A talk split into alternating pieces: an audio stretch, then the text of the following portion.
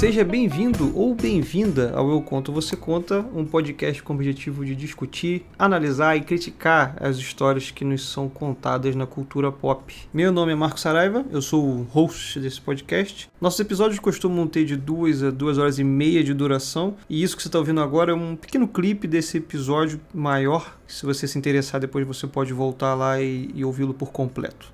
É isso, grande abraço, espero que aproveite. Até mais.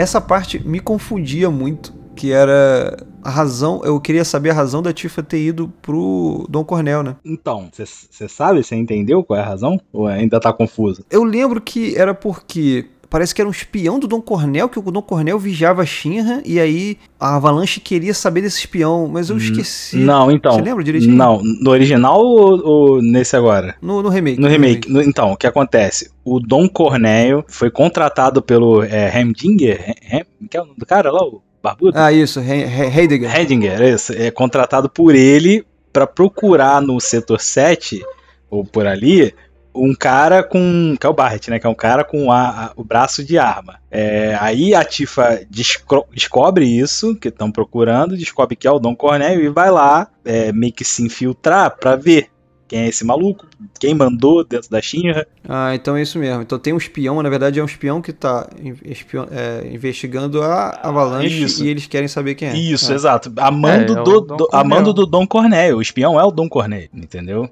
Aí ela vai, ela, ela vai pra lá e, tipo assim, vou, quero saber quem é esse cara, entendeu? E ela vai, ela meio que se sacrifica, entre aspas, pra.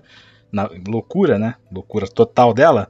Ela vai pra lá. É. Porque ela faz. Vou sozinha e depois eu volto, entendeu? No original também é assim? Não, né? Cara, eu acho que é isso mesmo. Não, eu, eu lembro que no original tinha alguma coisa. Eu não vou pesquisar agora, tá? Mas pelo que eu me lembro, no original era algo do tipo depois da missão do setor 5, do, do reator 5, a Avalanche ficou em frangalhos, uhum. porque é, deu tudo errado, e aí a, a imagem deles na mídia tá destruída, né? Porque a culpa, a Shinra tá botando a culpa neles. Sim, sim. E eu lembro que o Dom Cornel tinha algo que ia virar o jogo, que ia fazer eles voltar pro jogo. Não sei, só que eu não lembro direito. Eu acho esse plot mais legal, entendeu? Do, do remake.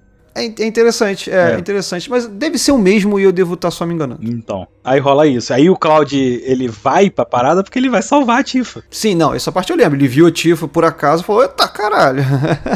Mas essa parte dele ver a Tifa também é igual. É, igualzinho, é igualzinho. E aí o Dom Corneio, né, né puxa a famosa alavanca, o nego cai no...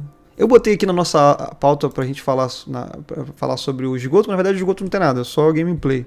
Essa parte do esgoto é assim, ele te manda embora. Na verdade, você fica sabendo que vai dar merda na placa do setor 7. Isso. O próprio Cornel fala, eu acho. É, o Cornel fala, o nego vai lá salvar, porra nenhuma. Puxa, puxa a alavanca, todo mundo cai. cai. Então uhum. eles saem correndo na esperança de salvar o setor 7. E aí ele né, passa pelo esgoto, chega no cemitério de trem. E aí, para mim, começa a primeira parte que me decepcionou um pouco no Final Fantasy VII Remake. Que eles estabelecem um ritmo frenético porque você tá sabendo que algo terrível vai acontecer. Isso. Que é a placa né, vai ser explodida, um setor inteiro vai ser dizimado, é um, uma catástrofe. Aquela tudo que a gente falou, né? A gente sabe, a gente conhece as pessoas de lá, a gente não quer que isso aconteça. E aí, até você chegar lá, você tem o esgoto gigante e você tem o cemitério de trem. Cara, o cemitério de trem para mim foi tão desnecessário. Aquela plotzinho de criança fantasma. Ali é foda mesmo, chato. Pra que, aquilo eu achei, tipo, desnecessário, porque você já tá indo numa parte que é pesadíssimo, você tá naquela. E você vê na distância quando você chega no cemitério de trem, olha lá, tá tendo combate lá, a avalanche tá lá, vamos lá salvar. Aí você tem que passar por um cemitério inteiro de trem, lidar com criancinha perdida, aí tem a eles falando que, ah, te entendo, criancinha. e aí a criancinha é, rapta é, essa, eles. Essa parte foi meio foda mesmo, né? Cara, eu achei assim, aí eu tava já. Ai, essa parte foi assim, muito bonita e tal. Mas. Ah, vamos aí, né? Desnecessário pra vamos mim. aí, vamos aí. É, quebrou muito o ritmo pra mim, assim. Não, pra, parte da história mesmo, ela não acrescenta nada. Em nada. Não, em nada. É só, um, é só um, uma dungeon. Exato. Não, e parece que vai ter alguma coisa, né, de importante, né? Mas tem nada, cara. É, fala um pouquinho da Eris ali, a Eris é boazinha, ela, né, os espíritos ficam felizes com ela. É, É, ele poderia ser mais curto e ser só o boys ali e não ter muito plot, tá ligado? É. Eu, no início, eu curti, porque assim que você chega no cemitério de trem, que é uma parte que também é muito conhecida no Final Fantasy VII e tal, eu achei muito interessante esse twist no início, que quando você chega no cemitério, ele é meio que uma, cena, uma parte de terror do Final Fantasy VII. Uhum. Uma porta que abre, você vê um vulto, você ouve uma risada, e o caraca, que maneiro. Se ficasse por isso, ia ser excelente. Beleza, você passa, passou, tudo bem. Agora daí tu entra no galpão e tem toda aquela dungeon, você, ah, não, aí já, pra mim já foi demais. So, you're the guy who gets to hear my last words. Lucky me.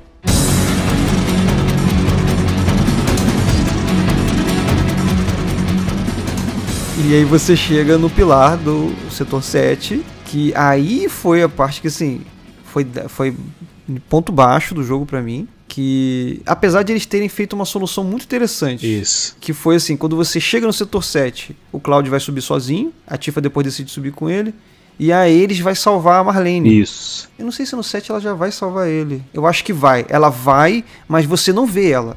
Ela só aparece depois no helicóptero. Já capturada, né? E eles não te dizem como que ela foi capturada, exatamente. Exatamente. E dessa vez você, você vê ali que ela é meio que não tem o que fazer, ela tem que ir. E ela vai por escolha própria, por causa da Marlene. Exato, ela aparece de sangue lá, dá a chantagem, né? né? É, tipo assim, ó, vou salvar a menina aqui, eu garanto a segurança dela, se tu vier comigo. Aí ela não tem o que fazer e vai. Você fala que no, no original você não sabe o porquê que ela foi, é isso? Não, não, eu acho que ela vai, mas daqui a pouco aparece ela no helicóptero. Ah, raptamos aqui a eles. Isso. Que era o que, o que me deixava sempre estranho, que eu falei, pô, eles sempre souberam onde ela mora. Então raptando agora por quê? Por que, que eu não raptou dois, três anos antes? Por que, por que agora? Entendeu? E, e no remake tem tudo isso de, ah, não, ela tem que vir porque ela quer, porque a gente quer estudar ela, ela é uma ancient, essas coisas todas. E aí ela falou, não, agora eu quero ir por causa dessa garota, eu quero que vocês ajudem essa garota. Então assim, fez todo sentido pra mim, foi até melhor do que o original, essa parte. Só que a parte do pilar, essa parte do pilar é tipo um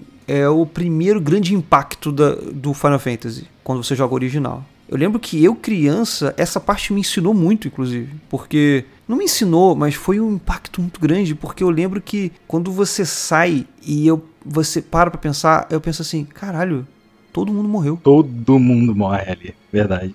Todo mundo morreu. E eu era uma criança na época. Eu falava, caraca, o Biggs, o Wade, todo mundo Só, só, sobra o Barret e a Tifa, só, né? Da Avalanche. E, e o Cloud. É, e- é verdade. Só sobra o Barret e a Da Tifa. Avalanche só Barret e Tifa. É muito forte. E aí você tem. Quando você chega no remake, nesse pilar, tem toda essa esse sentimento de é, urgência, né? Uhum. Tá tendo um combate lá em cima. O perigo é absurdo. Se, se você falhar, né? As pessoas vão morrer. E aí você tá subindo, subindo, subindo a escada. Encontra o corpo do Biggs. Não é o corpo, ele tá, ele tá ali. Agoni... Ele tá morrendo. já. Ele morre, ele morre nos seus braços ali, né? No caso. E, mas não é só isso, né? Você para tudo que está fazendo. Biggs, você tá morrendo, Biggs. Vem aqui comigo.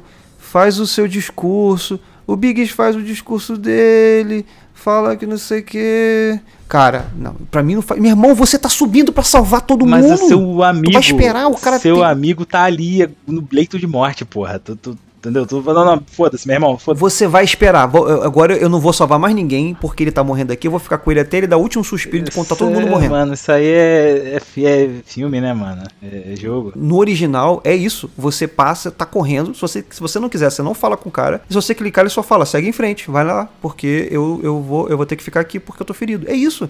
Meu irmão, você tá em combate. Eles quiseram dar um peso maior, tá ligado? Pra parada. Ficou horrível pra mim, porque você perde o ritmo todo. Cadê a urgência? Se eu posso esperar tanto tempo assim, pô, então calma aí, pô. Vamos lá no outro setor pegar um armamento melhor. Vamos pegar mais gente aqui pra conseguir, né? Ele, Pô, posso ele- esperar ele assim? quis acender a chama da, da, da revolução da, no, no, no, no, Cloud, no Cloud ali, cara. Cara, se você ou você tem urgência ou você não tem urgência. E aí você bota o Biggs fazendo todo um, um melodrama e depois a Jessie de novo, você sobe enquanto a Jessie morrendo. Chega lá, lá morrendo. É, a Jessie morre no seu braço e fala pra caralho. E, gente, não pode. Ou é urgente ou não é. O, o Ed ele cai primeiro ou, ou é depois? Ele cai antes, por algum motivo louco ele sobrevive. Então, é isso que eu ia perguntar. No original ele morre ali, né? E ali, isso, ele morre ali. Então, tem outra coisa. Essa é a mudança. Que é um problema muito sério no remake. Uma das mudanças. Né? É. Cara, o peso da morte dessas pessoas é importante. Isso serve de combustível, isso serve pra você entender o que tá em jogo. Então, gente, um escritor tem que entender que uma morte é algo que tem que ter um significado, tem que ter um peso. Aí você me mostra o Biggs morrendo, você me força a ver o melodrama dele inteiro e depois tu me mostra ele vivo. Ah, cara, Sabia que eu era que raiva! Que raiva! Por que isso?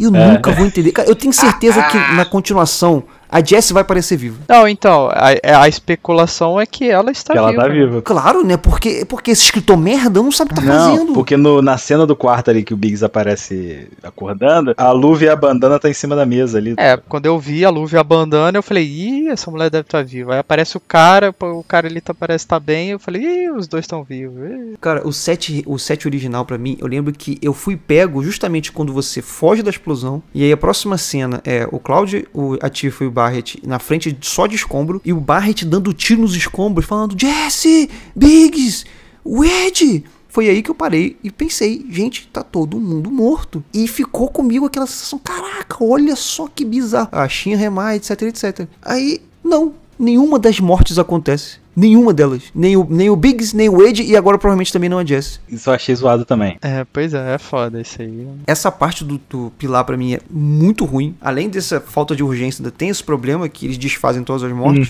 Que é, pra mim é um pecado capital quando você tá escrevendo um- alguma coisa. Ainda tem um- uma coisa que eu morri de rir, porque eu já tava puto nessa cena.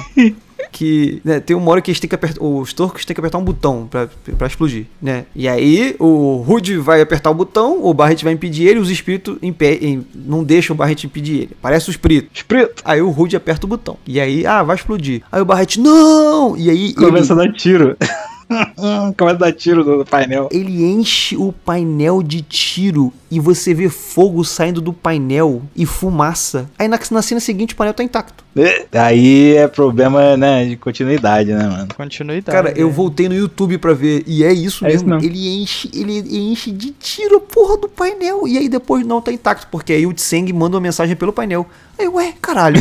essa porra não tá- Como é que você vai Eu, eu posso falar uma coisa? Eu também fui conferir, cara, no YouTube, porque eu, não- eu achei que eu tinha me perdido aqui, que eu olhei pra baixo, não sei, que eu perdi alguma coisa. É outro painel, que Caralho, porra é mas o que, que essa? tá acontecendo aqui? Eu não entendi, não. Pera aí, ó, será que deu algum bug, alguma coisa assim? Sei lá. Foi tipo a cerejinha do bolo de merda Ei. dessa parte do pilar do set. Que é uma muito triste porque é uma parte muito importante do jogo. Só que aí o foda é que foi um ponto muito baixo. Porém, quando eles fogem e o Barret ele grita e dá. Ele, ele- eles refazem essa cena. Ele começa a atirar nos escombros. Bah, é, ué, grita todo mundo. Na hora, trouxe tudo de volta. Então, quando acaba o pilar, volta a ficar bom.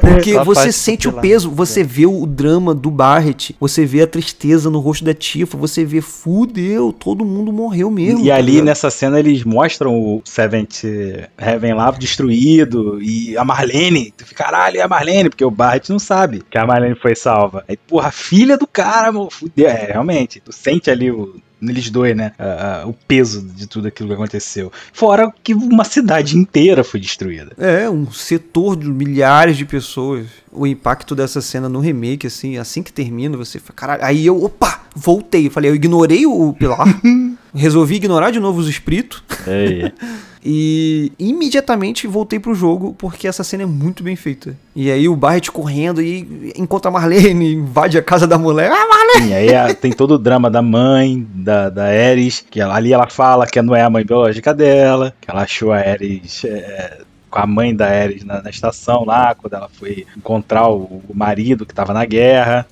né? e O marido não volta, ela acha a menina. A mãe tá morrendo, ó, cuida da minha filha, ela cria. Então ali, aí ela, o, o, o Cláudio fala, não, então eu vou lá salvar. Ela fala, não, não salva, não, não torna isso mais é, pior do que já tá, tá ligado? E todo esse drama ali é bem, é bem feito, assim. A mãe da Eris é muito bem feita. É, não, mas eu acho que essa parte também não muda nada do original também não. É, é aí que conta, você começa a ter o primeiro background da história do jogo. É que tu já ele já, já começa a saber lá da, da, da Ares que ela é a- o anciente lá, tem as premonições, aí rola, rola já as paradas que tu começa a saber depois ali que a Shira que é a Ares pra poder levar eles pra Terra Prometida lá. Eu acho que, pelo que eu entendi, só quem sabe a localização da Terra Prometida são os Ancients. Uhum. E a Ares é a descendente desse povo. Que eles falam é que ela é a última. Mas nesse remake, eles falam do cetro? Eu não lembro. Eles falam muito quando você vai pra base da, da Shinra, que é a próxima parte, né? E aí a Shinra tem aquela apresentação maravilhosa, Ah, sim. 3D, que eles se veem dentro da Terra Prometida e tal. Sim, é verdade, verdade. Aí eles explicam tudo. É que como eu não sabia da história, eu, eu confesso que essa parte da, da Shinra eu fiquei meio confuso também. Mas não é muito bem contado no remake mesmo, não. Eu, eu não lembro o que tá explicado no remake e o que não tá, porque eu já sabia da história. Uhum. É, então. E eu não tava prestando atenção pra saber se tava sendo bem contada essa parte ou não. Tipo, eu não sei se fica claro no remake por que, que o Tseng lá, os turcos estão querendo a eles. Eu não sei se fica claro no remake que a Shinra quer encontrar a Terra Prometida Não, isso pra criar fica, a isso nova, fica. a Isso nova fica, Midgar. Isso fica. Isso aí Fica, fica, né? isso aí fica, pra caralho. Ah, então tá. Então fica. Acho que é por causa da, daquela apresentação, né? Uhum. É, sim. Mas eu É. não lembro se eles falam do cetro. Acho que eles falam, né? Eu, eu que não, não tô lembrando. Não, fala, também. com certeza fala. Não, eu- mas eu digo, ah, citar o nome lá, cetro mesmo. Sim, ué, sim. Essa apresentação da Terra Prometida fala. Inclusive, ah, era um povo antigo, É, eu não- é que eu não, lembra, eu não lembrava o viajar. nome, eu, talvez eu não pesquei o nome, não vi o nome. Porque Ancient, Ancient são os cetros que não viraram humanos. Isso. É, sim, é porque eu- todo mundo é cetra, quer dizer, todo mundo é descendente dos cetros. É, mas os Ancients foram que continuaram a peregrinação lá e foram Isso, pra é. Terra Prometida, uma coisa assim.